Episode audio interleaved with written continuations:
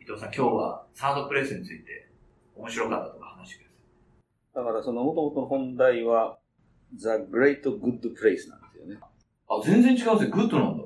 そう。Great Good Place。グレートグッドだから、とびきり居心地の良いのところはあるけど、うんサードプレイスっていうのは、もともと現在だと、そのタイトルにはなってないんですよ、なってないごめんちょっとへあの、本文っていうのはそのサードプレイスの方で出てくる。ー。出てくるんでしょうね。うんうん。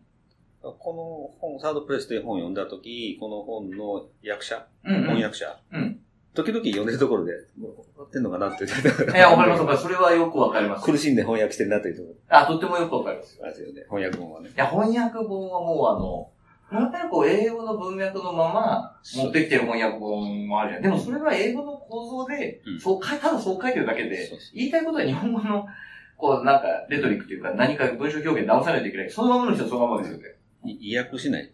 そうなんです僕もその、何冊か、専門書だけど何冊か翻訳したけど、よ。はいはいはやっぱりその、イギリスの専門書アメい。リカのはいはいはい。この制度とか背景があって、うんだうんから、うんそれを日本語にするとどうもしっくりこないっていうのがああっあ。それは面白いですね。それまたあの、なんていうか、向こうで言うところのこれと、うんこっちで言うところのこれの、なんかこう、言葉とか表現とかが、ついでこう、辞書的な役で対応させてるとちょっとわからなかったりすると。うん、面白いですね。て、そういうのはこう、何度か経験をして。でさっきのね、いや、サードプレイスの現代が、うんあの、さっき言ったなんだっけ、グレート、グレートグッドプレイス。グレートグッドプレイスだっていうのはすごいですね。それは大事な気づきですよね。あでもそれがあれです。グッドっていうのっていいですね。まあ、ああとはその、ね、副題のこう見たら、表紙のこう、何名か出てもらったら、カフェ、コーヒーショップ、ブックストア、バー、ヘアサロン。これ面白いのが、うんあの、カフェとか、まあ、ブックストアとか、うんバーとか、うんまあ、特にヘアサロンなんかもそうですけど、基本的に、うんあの目的的な場所でもあるわけじゃないですか。そうで、まあ、ぼ僕の感じで、これ多分二重になってるかもしれないですけど、あの、家と職場っていう基本構造に対する、あの、第三のっていうのもあるし、多分それってあの、えっ、と、もう、もう、えっと、重なってるんですけど、あの、目的的な場所と、半ば非目的的な場所というか、あの、合目的的に、あの、成り立っちゃう場所だと、まあ、こう、ある意味こう、居心地の差が出づらいじゃないですか。だからそれってつまり、あの、自分がそれに対してこう、当てはめ、当て込まれちゃうから。うんだけど、まあ、特に家と職場なんて間違いない。役割の側が先に。はいだけど、そうじゃない場所に行くと、ちょっとファッとこう、自分が自由になったり、出会いが自由だったりするよっていうことで言うと、つまりあの、まあ、ブックストアに行くことを本当に日々の日課にしてしまってる人って、ブックストアってサードプレイスにならないじゃないですか。ですよね。だから、なんていうか、とても、このサードプレイスっていうのは主観的な場所だってことなんですよね。そうそうそう。あの、まさに言った、言われたこと書いてある。ああ、そうですか。もう読まずにして 理解あする。いやいやいやいや、あの、これ妄想です、多分。要はそのね、あの、カフェとかなんかお茶飲みに行くんだけど、うん。ただお茶飲むだけじゃん。はいはい行かない。うんうんうん。そこに行って、なんかその場の雰囲気があるとか、はいはい。まあ知り合いがそこでいて、うん。なんだかたわたわいない会話をするとか、はいはい。このマスターとちょっと会話するとか、はいはい。そういうことでなんかこう自分の、なんていうはい。の満たされる部分がある。これってすごい面白いですけど、あの、うんなんていうか、まあ、ざっくり言ったら、その、都市的だっても言うじゃないですか。うん都市的な関係っていうか、うんあの、そこにある偶発的なうん、自由な、うん例えばお互いが社長と、えー自分がうん、普通の一回のサラリーマンだし、カフェでやったら、あ全然関係ないつ、まり対等フラットな、フラットになりますよね。だから会社だと上下関係があ上っ下たってことり、ですよね。家でも上下関係があったり、 あそうそうそうそう、家でも。でもそういうことですよ、本当に。ってことですよそねう。そう。でも、なんかある種その、遊び心楽しさとか、そんなのもあるし、うんうんうんうんまあそういうところが居心地の良さになるんですよね。多分ですよね。で、それって、あの、えっと、一つもう、もう一個、こういくつか補助線みたいなのがあるんですよ。うん一個、その伊藤さんがずっと大事に考えられてる、そのソーシャルキャピタルの議論。そうほとんども繋がってる。う、繋がってますよね。つまり人間って社会的動物だから、その、うん。人間関係うん。の中でストレス感じないはい。ような場所、うん。その、ゆるいつながり、はい。大事ですね。その、会社なんとか、うん。もう家なんてまさに家族って血のつながりがあって、はいはいはい。関係が性がもう、なんかきっちりしてるけど、はいはい。そうでなん、なんかその、うんうんうんうん。固まってない。うんうんうんうん。そういうところがいいんだと。ああ、でも、これって面白いですよね。うだかいや、あら。の、のここの盆地もなんかそういう場所になり得る可能性はあるんですよ。ああ、でもまあまあ、本当そうですね。そう、そうしたいですけどね。なんかあのね、その本持ってられたらね、写真のあるページがある、うんうんうんページってないけど、白いひよ紙が入ってるでしょ。うん。そこのね、何枚かな。3枚目のところにね、サードプレイスブックスっていううん。本があるでしょ。こういう施設がめちゃめちゃ面白い。真ん中にザ・コモンズっていうのがあってあ、本当ですね。ああ、まさにですね、キッチンがあったり、レストランがあったり、ステージがあったり。これ面白いのが、あの、いや、ちょっとこれあえて言うとですよ。うんサードプレイスが、あの、要件を持ってしまって、サードプレイスが、こういうもんだってなっちゃうと、あそれはだなんかサードプレイスなくなっちゃうじゃないですそうそうか。それが面白いですよね。なんかこう不思議なもんだけどな。なんかその、うん、なんていうか、もわ、もやっとしてるといでうかもやっとしてるっていうことですよね。で、下に建築家の、あの、塚本さんっていう、あの、アトリエワンやってる、あの、塚本さんっていう建築家がうん、あの、書いた本を置いてあるんですけど、あの、それはあの、えっ、と、ビヘイビオロジーとかコモナリティなんですけど、うんビヘイビオロジーの話何かっていうと、やっぱりあの、まあか、塚本さんと話した、書いた話とかあるんですけど、あの、結局建築家も実はものすごいその、あの、合目的的に来たよと。うでん近代化で、人を治す病院は病院、うんで役所は役所、うん銀行は銀行、会社は会社ってなって、全部それが、あの、目的的にこう、はいこう分野がこう近代だと分かれてた時に、そういう建物も付随しちゃって、うで、それ、行った人はその振る舞いをうんこう常に求められてる、ビヘビオロジーなのまあつまり、あの、病院に行ったら患者にならなきゃいけない、学校に行ったら生徒にならなきゃいけないっつって、こう、不自由だよねとか言ってて、で、それ彼が、あの、世界を回って何を見てるかって、広場を見に行った人ですよ。そうそう大体広場があるんです。あれですよね、広場で、これ振る舞い自由だから踊ってる人がいたりとか、なんか、ご飯食べてる人がいたりとかなんかする。それってつまり自制的にうん、振る舞いがこううん、生まれてくる。そういうとこが大事なんですさっき言ってたんだけど、固まってないっていう。そうそう。あの、まさにそういうことも書いてあるんですよあの、あの、アメリカの近代、現代アメリカのね、はい街づくりの中で、うんうん。都市計画家とか建築家っていうのは、その大事なそういうものを失、あの、あー。なくしてしまったと。あ例えば日本の街づくりで、ー。はい。ニュータウンなんかも整然と道があって、はいはいはいはい。なんかごちゃっとしたとこない。はいはいはい。そういうものを現代の世界は作り続けてきたために、はいはい。失ってしまったものがいっぱいある。あー。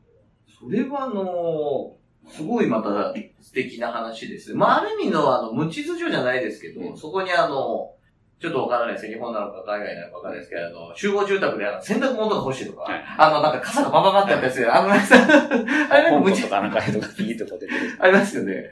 でもあれこそがなんていうかこう、人間性、人間味人が間性が出てくるよねっていう。それはすごい面白いですね。つまり、都市計画、つまり計画っていうものとか、目的みたいなものが、こう先に来て空間を、なんか占拠しちゃうと、うんこういうものがなんか生まれづらくなっちゃう。そうなんあかこう広場なんかでいろんな、まあ、例えばそのイベントとか、はい朝市とか、あ。うんうんうん。変化あるじゃないですか。ああ、朝一。はいはいはい。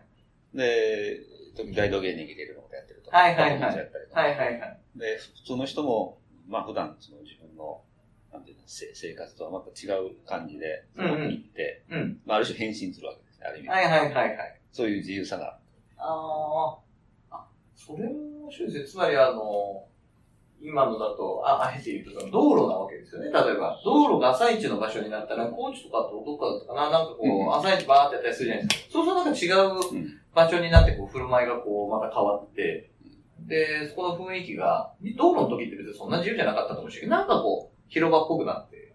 多分ね、こうそ。れあるのはフランスですよ。おカフェ、テーラス、はい、はい、はい。ど道路のもう、どこにザーッとこう椅子があああ、それるイはあタの。リアもそうかもしれない。えどこイタリアもそうかもしれないあ、イタリアもそうかもしれない。ああ、それ店舗があ店舗、そうですね。る。で、店テ舗があラっス、てオープンテラスみたいなのがあって。ああ。それはとっても面白いですね。でもそれ、ある意味であの、目的的に作られていく場所。うん僕はあの、にもうとても苦手なので、うんぼんちぼんというふうになってるんですけど、あの、こうした方がいいって言われ、言った方が、まあ、お互い楽は楽じゃない。うんなんていうか、あの、困らないかうんら、迷わないから。あの無秩序って僕なんか適当に我慢、我慢っていうか、あの、適当に待ってられるんですけど、なんかこう、ちょっとなんか、まち、なんかこう、のんびり構えておかないとうん不安になるじゃないですか、人によっては。はいで、なんか日本はおそらくその、計画的にバーッとやるっていうことが、昔は違ったかもしれないですけど、今、本当あらゆる場所結構、いいや、あらゆる場所、まあそうですね。まあ、結構行ってる気がするんですけど。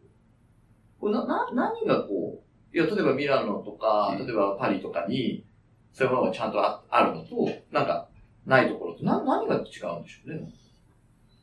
多分、うんまあ、ここはまあアメリカのベースに書いてあるんだけど、はいはアメリカって、うんなんかこう、車社会じゃはないいはいはいはいは。でまだ車もアメ車はでかいじゃはいはいはいはん。で、住宅はまあもちろんね、大体よくあえテレビとか映画出てくるのは、こう家があって、前にこう広いスペースがあって、い。うん道。路があって、はい。で、その辺にみんなが集まる場所、まあ教会ぐらいかもしれんけど、はいはい。ショッピングセンターへ車でだって早めに買い出して、またそこで。はいはいはい。と、フランスはそんなイメージないんですよね。あごごちゃごちゃっとして、イタリアもごちゃ、ローマがごちゃごちゃっとしてて、はいはいはいい。だからフランス車とかイタ車は、あの、小型。はいはい。ああ、はいアはメい、リカははでい。かい。ああ、でもそれまた面白いですね。あの、ここい今のちょっとあの、車のあの話もとっても面白いですけど、あの、よく言う、あの、それこそヒロヨシノリさんとかうが、ヒロヨさんなんかも言ってる、まあ彼もよくあの、ヨーロッパの、うんまあ福祉社会の議論でうんこう語られてきますけど、で彼が言ってるのはやっぱり歩ける街。そうそう、基本歩く。歩歩いけるて街だ生活できる。うんうんうんうんうん。アメリカはさ、歩いて生活できない。ああ、その違いも面白いですね。うんあの、あの、あと最近その WHO の、まあ詳しく読めてないですけど、あの、高齢者に優しいみたいな、エイジフレンドリーシティーズみたいなのの、なんか指標についてちょっとなんか、じゃじゃっと見たんですけど、ウォーカブルってやっぱ書いてあったんですよ。だから最近、その、日本も高齢化社会になってる。今始めたの。コンパクトシティっていう。あ、音楽でした。はい はい。まあ、あれもなんかこう、なんか作られたような話にあ、ちょっとあれもあの、計画的な感じがしますけど ね。いや、だからその大型ショップ、郊外の大型ショッピングセンターよりも地元の商店街でも、はいはいはい買物済ませられれば、うんうんうん。コミュニケーションもあるし、あ、そうですよね。だからまあ、あれのまあ少しあの、ちょっとサードプレイスの一個大きい話かもしれないですけど、あの、基本的に日本の都市って近代化が急激すぎてう、んスクロール化して、うんあの、何でかの、狙ってない形でブワーっと広がっちゃって、あの、半ばその、なんか、な、そんな、何でっていうかこう、いや、広がって、うんあの、ベッドダウンができて、みたいになってるじゃないですか。で、えっと、おそらくコンパクトシティの議論って、そういう話とは、あの、うん中山間地域の議論少し文脈違うかもしれないですけど、つまりあの、公共的な投資、うん公共的にか、公共サービス、うん公共インフラが、の維持管理うんのコストが合わなくなるぜみたいな話が結構あそこにあの、こわこわこわってあるじゃないですか。だから、小さくしない、してくれっつって。別になんかこう計画的ですよね。だからその、ん。人々をそういうところに押し込めようとしてる。そうそうそうそうそうそう、半ば。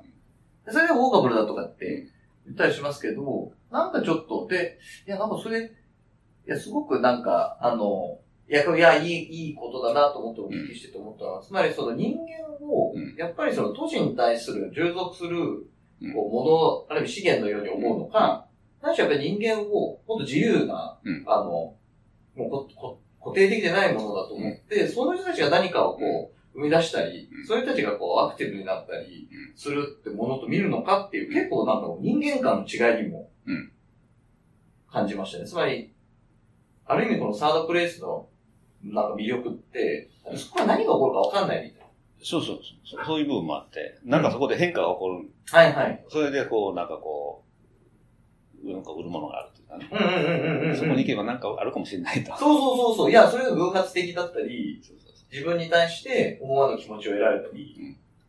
でもそれって人間が、いや、いや僕はなんかすごい大事だなっていつも思うんですけど、人間が押し込められた時に発揮する、うんあの、まあ、力とか、うんこう雰囲気より、なんかこう自由な中でうん、醸し出されてくるような方が、なんていうか、本質的に魅力的というか、うんと思うと、いや、ちょっとわかんないんですけど、あの、うんいくつかこう、たこれ社会学なんう。ですそうそう。基本社会。これ社会学ですね。だだかからら、いや、なんかすごい面白いのが、あの、広場じゃなくてこれ、サロンとかで出てくるんですよ部屋サロうんうン。んうんだって、ただの散髪行ったらいろいろしゃべるじゃない喋ります情よ報入っね。てくるんじゃない近所の入ってきますよね。いや、それすっごいまあ面白いなと思って、さっきも言ったんですけど、なんていうか、あの、広場じゃないわけですよ。目的なくないじゃないですか。なんで、ヘアサロンがサードプレイスなんだろう。あの、女性が行く、その、なんていうのサロンうんうんうビューティーサロん。ン。うんうん。男性が行く散髪屋はいはいはい。ちょっと違うかもしれないけど。でもなんか喋りますよね。そうそう。あの、世間話をして。そうそうそうそう。そそうあのいろんな人がその、大体、あの、ここへ来る人は、じょまあ、決まってる人が多いんじゃないですか。うはいはい。ずっとそこで。うんうん、常連になってる人ね。うんうんうん。で、その、その人は、その散髪屋さんですね、その、うんうん。する人は、あの、いろんな情報を持ってるわけですよ。持ってますよね。地域のこと詳しかったりしますよね。すごいね。あ、面白いですよね。そうそうそう。ところ誰が飲んだりなん とかわかります。聞いてもないのに。面白い。昔は銭湯もそうだった。そうそう、銭湯。もそもんですよね、昔ね。って言いますよね。う。そなうんそかうそまあ、う。そういう意味で、その情報交換の場、交流の場になってる。あー、で、いや、でも僕はすごい面白いなと思ってるのが、いや、なんかこう別にこう、これこそ整理することじゃないかもしれないですけど、なんていうかあの、要件が何なのかなみたいな、要件って言ってよくないな、要件なのかなわかんないですけど、つまりあの、何もない広場に行ってうん、自自制的にこう、やるやるやるのもあるし、なんかちょっとこうセットが、うん。なんかあるのもあって、それはあの、テーブルとか椅子とか、それであの、塚本さんとかがうん目指してる、あの、何かそういう自由な振る舞いをちょっと促すような環境みたいな。で、うんなんかそう、そういうのの次に、あの、今言ったね、あの、えっ、と、伊藤さんに言ってたような、あの、あ、そうか。だからもうちょっとその、ちょっとそういう集合的な、サードプレイス的な場所みたいなのもあるし、で、今のもう一個は、なんか勝手にサードプレイス、うん。あの、当然。はいはい。こう勝手にサードプレイスになってるじゃないですか。これなん、なん、なん、なん、こここすごいなって思って。もともとサードプレイスだと思って作って、なんか一応髪切る場所だったはずなんだけど、井戸端会議の場所に勝手になってるんですか、うんな、なんなんでしょうね。要は最終的にはもう、に人間関係あ、人間関関係係をがどういうふうにできるかっていう、できてるかっていうあーことですね。だからその、直接その、第三者とは話せないけど、うんうん、その人を介して、第三者との、あ話もできてるんですよね。あ、あとあれかな、やっぱりあの、髪切りに行った時って、あの、どっかの会社の社長でも、うんあのただの髪切りに来たおじさんで、あの、なんか着せられて、あまあ、半ばなんていうかこう、 もう無防備にさせられちゃうじゃないですか。で、なんか顔なんかそられてる時間違えちゃったら殺されちゃうじゃないですか。そうそうそうだから、そういうあそこにはなんていうか人をこう、なんだろう。つなぐあ、そうですね。その、つなぐっていう、あー、なんか、あー、そうか、そう、そっち側にも伊藤さんいるけどいや、そネれッはトワーク面です白い、面白い。ね。それもし、あとはあの、小木さん、特に入り込むことないですけど、あの美容院の人と話すと、美容院もっと可能性あるんじゃないのってこう店長とかでよく話すんですよ。だってあんなに人とずっと一緒にいるなんて、あんまないじゃないですか。買い物だってもそんなに高いし、あの、1時間とかも下手したら、そうそう、なんかこうね、あの、ずっと喋ってるわけでもないけど、なんとなくその、はいはい。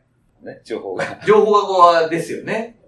あつまり、いや、何かって面白いなとか言うと、サードプレイスを、社会学だろうなと思ったんで、なんか人間関係だなとう思っんたんですよ、うん。だけど、空間とか建築とか都市に行けるなと思ったんですけど、今むしろ情報の方に今行ってるんですね。そうどうそう。あの、情報社会じゃないですか。うんうんうん。であの、ネットとかでの情報交換じゃなくて、はい。人間介しての情報交換。あー。それは違うと思うんですよ。はいはいはい。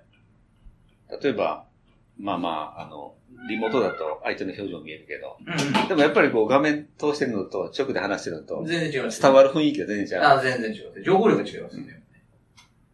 あー、面白いなー。なんかそ、まあ、要は最終的にはもうサードプレイスの話は人間関係論なんですよ。社会における。場所がどこにあるかの話で。はいはい。あ、でね、いや、それが面白いなと思ったのが、あの、サードプレイスの妙みたいなのがあるとすれば、わかんないで言うんですけど、うんプレイスっていうところに、あの、まあ、重きがあるってことかな。例えば人間関係だけを見てるわけじゃなくて、うん人間関係がこう、ある意味、あの、解放されたり、うん豊かなる場、うん場所空間。空間ですよね。まあ、あの、実は大事なんだよっていう空間が、いい空間があれば、いい人間が、人間関係が作れいい地る域、。社会ができでる。きるよっていうことですよね。その空間がどんどんこう失われてきてた。ああ、そうかそうか。それは、いや、深いですね。つまり、ある意味計画的に何かを作っていこうとするときに、なかなかこう削られちゃうそうそうそ安い部分ん。いい話ですね、これ。なんていうか。う。例えば、家庭に居場所がない。うん。職場にも居場所がない。はいはいはい。私はどこに行けばいいんだ。本当ですよね。なかなかそれなんか自分の存在意義っていうか肯定感がそうそうすごく下がっちゃいますよね。そこに行くと、なんかこう自分の存在意はいはい。義を感じることができる。はいはい。あの大事です、ね。きちっとしたもんじゃないんだけど、なんとなあーうくんわかるわかる。落ち着く、居心地いいな。ああ。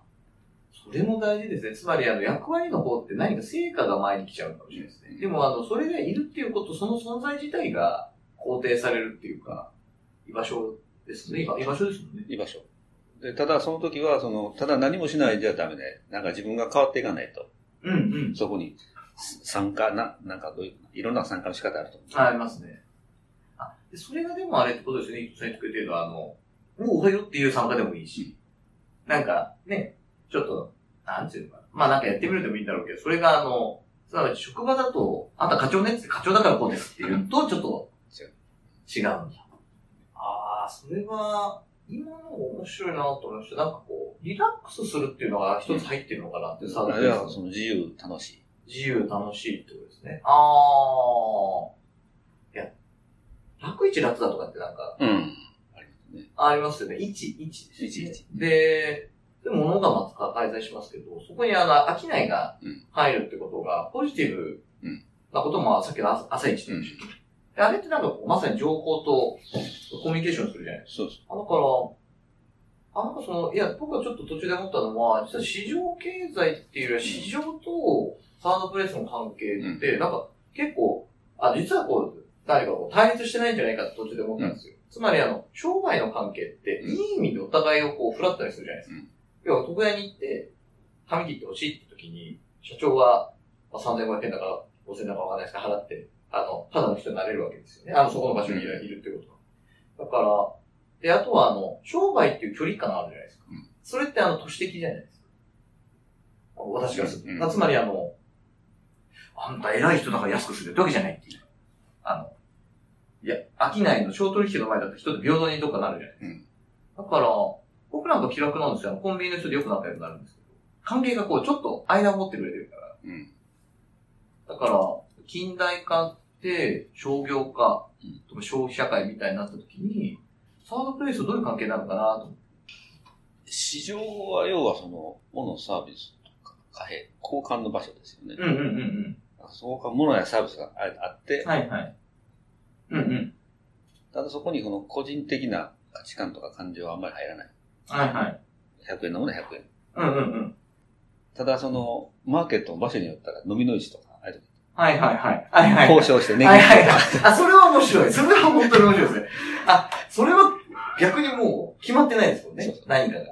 ああ、飲みの位置なのか、まさにですね。観光地行って、その、観光客がね、来て、はいはい。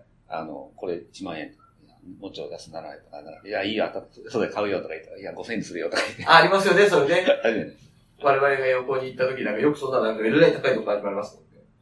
ああ、そういうコミュニケーションの自由さみたいなのか、スーパーのきっちりしたやつだとちょっと言いにくいけど、うんそこに何かしかの個人商店で個人商ま店あで。いや、あの、値段は負けられないけど、これをサービス1個つけとく よとか。 ああ、あ、それって面白いですね。つまりあの、ちょっと私がこうそっち側に行っちゃったからですけど、サードプレイスっていう、プレイスの側っていうよりはむしろ、うん。コミュニケーションとか情報の側の時に、うんなんていうか固定的な、半ばこうメニュー表にあるようなことじゃない、オプション。あんたいつも来てくれてるから、これつけとくよとか。あんたいい男だから、あれ見とくとか全員に言ってんだろみたいなのがあったりすると、ちょっとこう、関係が変わるのかもしれない。あ、というのが、そこは書いてないんですよね、そ れは。そうはない面白い。うんあ、でも、いや、面白いですね。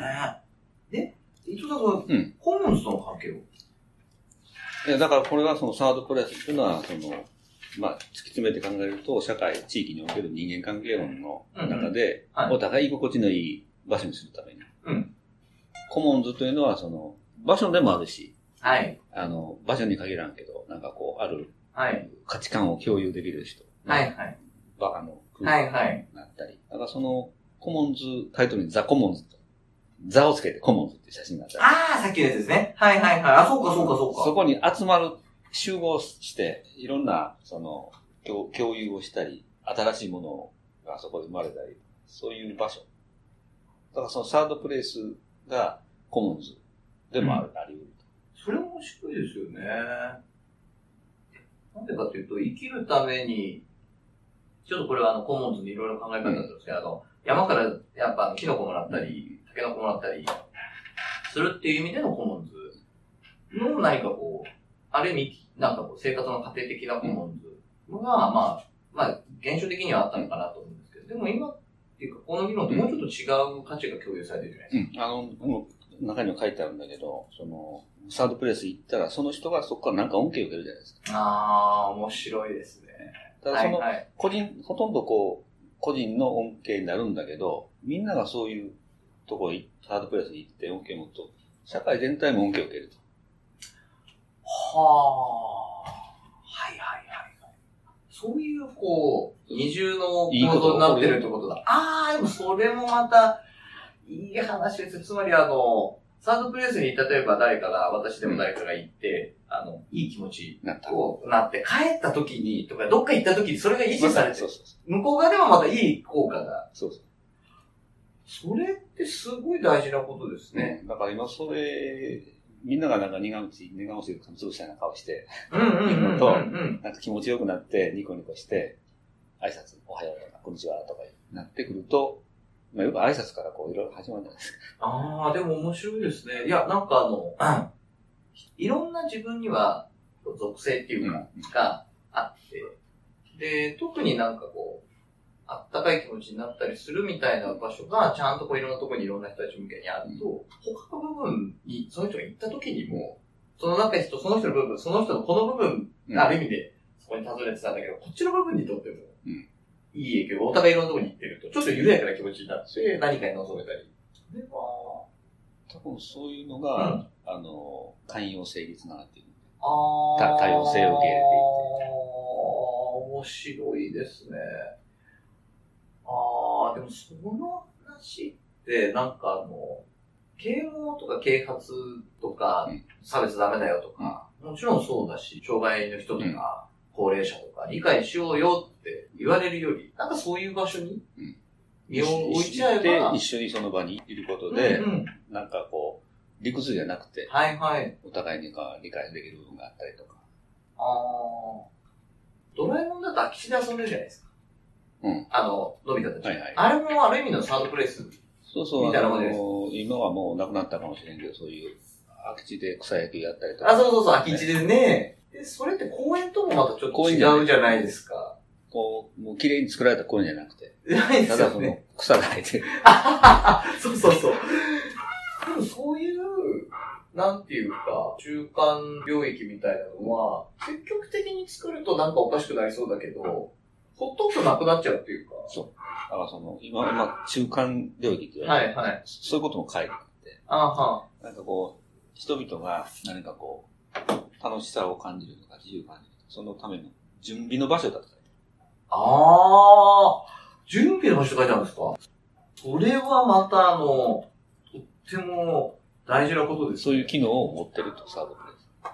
でもそれ、すごい素敵な話ですね。つまり、あの、考え方によっては今、あの、ティール組織とか、うんあの、職場がまさにもはやこう、フラットにオープンにってあるじゃないですか。でも、そういうのも必要だけど、やっぱりもうちょっと本源的には、ある意味自由になってリラックスできて、居心地がいい場所が、まあそういうのもいい意味でこう、フラットになってくればいいんだけど、やっぱどっか準備するうん場所としては、なんかそういうのともやっぱりちょっと別にうんあって、そこである意味、蓄えてっていうか、返信の準備をする。返信の準備をする。面白いですね、これ。いや、つまりあの、準備なしで今生きさせられてるってことそうですそう、もういきなりこう、パッと取り込まれる、ある世界に。はいはい。就職して仕事しなさい。あ研修だとかね。あ。はいはいはいはいはい。で、家と職場だけにまたなっていくと。家と職場だけしかね、その、もう間がない。はいはい。だからちょっと職仕事終わってどっかで、居酒屋で 一般でこう、重いものを下ろして、家に帰るという。ああ、これってなんか脅迫的な社会になんかどうしてもうん、な、まあ、社会学の人たちなんか言ったりするんだと思うんですけど、非常にこう恐怖に駆動されちゃうっていうか、何かこうミスしないようにしようみたいな、そうじゃない何かが、なんかあるような。その、まあ、昔、今も話が出るんだけど、職場で上司と部下が仲間同士で仕事はちょっといっぱい行こうかと。はいはい。若い社員、嫌だと。あ今ね、飲みニケーション。ンなんか嫌だと。いや、だからそれも面白いよな。だから若者にとっては、それがサードプレイスに感じられないんだよな。だからその社長、いや、ぼ上司が来ちゃうと、だいと、ま、職場の雰囲気がももう取られちゃうと思ってるわけだよな。まあ、そこはこうフラットな関係になるって言って、まあ、それなかなかできないですよね。それできないんですよね。忖度して、いや、今日はブレイクオーダーとか言って、むちゃくちゃ言って、後で知ってそうるしそうそうそうそ う。覚えてるぞとか言って言われちゃうっていうもう。半年とある時あんなこと言ったな、とか言って。そうそう、そういうことだけ覚えてんだったらっつってね。そんなプレイスだ、果たして本当にサードプレイスだったのかっていうのがありますけで、ど、多分、その今までのその、職仕事終わってからの上司のコミュニケーション、サードプレイじゃない。全くないんだ。ないってことセカンドプレイスです。あ、セカンドプレイスのなんか会社。の延長。うん。ああとね、いや、最後にいいかわからないですけど、いや、今の、いや、このサードプレイスのこう射程の深さとか広さから考えると、今、あの、まあ、例えばスターバックスとか、うん他の、なんとかコーヒーみたいなところが、サードプレイスのようなものだって言われたりもするじゃないいですやか。、そこ、そういうの実感しないですね。やっぱそうなんですね。ササーバーもそうだし、マクドナルドもそうだし、うん。ならないんですよ。みんな、あの、マニュアルがきっちりできてて、はいはい。こういう対応の仕方しなさいって言われてるから、はいはい。余計なことしないですよ。はいはい。で、しないですよね。まあ、気の利いた店員さんが、まああの、顔覚えてちょっと喋ったりとかはいはい、まあ、それぐらいですよね。だから、いや、なんか僕は、なんかもうちょっとちゃんとこう、理解しなきゃなと今日も聞いてて思ったのは、サードプレイスローンが、あの、持ってくれてるその価値みたいなのって、なんていうか、やっぱり人間がそこで、なんかどんな風に振る舞いのお酒で自由におっしゃってたやつとか、まあ、人間関係がフラットで豊かにあるとか、なんかそこでなんか新しいいつもじゃない役割があるよとか、で準備できるよとか、そういういろんなこう、もうちょっとこう豊かなうんうんこうプレイスとしてのうんなんか役割っていうか、プレイスとしての価値がうんあるんですね。今、こう、我々、現代人々が生きていく上でうん。必要な場所なんですよね。それが今もうあんまりなくなっていっちゃってると。そういうのがあると、もう少しみんなこう、生きやすくなんじゃないかなと思いますよね。で、これはもう、要はどうする人間っていうのも、あの、社会的動物だから、うん。必ず誰かとこう関係を持ちながら、そう、最初、一番小さいとこは家庭の中だけど、家庭の中でもあるし、職場でもあるし、そこの間に、それ以外のところで、何か、もう少しこう、人間らしさを感じられる場所っていうのができてくると、あの地域も活性化するし、社会全体も良くなる。やっぱり伊藤さんの中にあるサードプレイスっていう部分、コモンズっていうところと、ある意味ソーシャルガバナンスとか、やっぱりこう、全部繋がって地域全体がどうかみたいな話が、これ本当に繋がってますよね。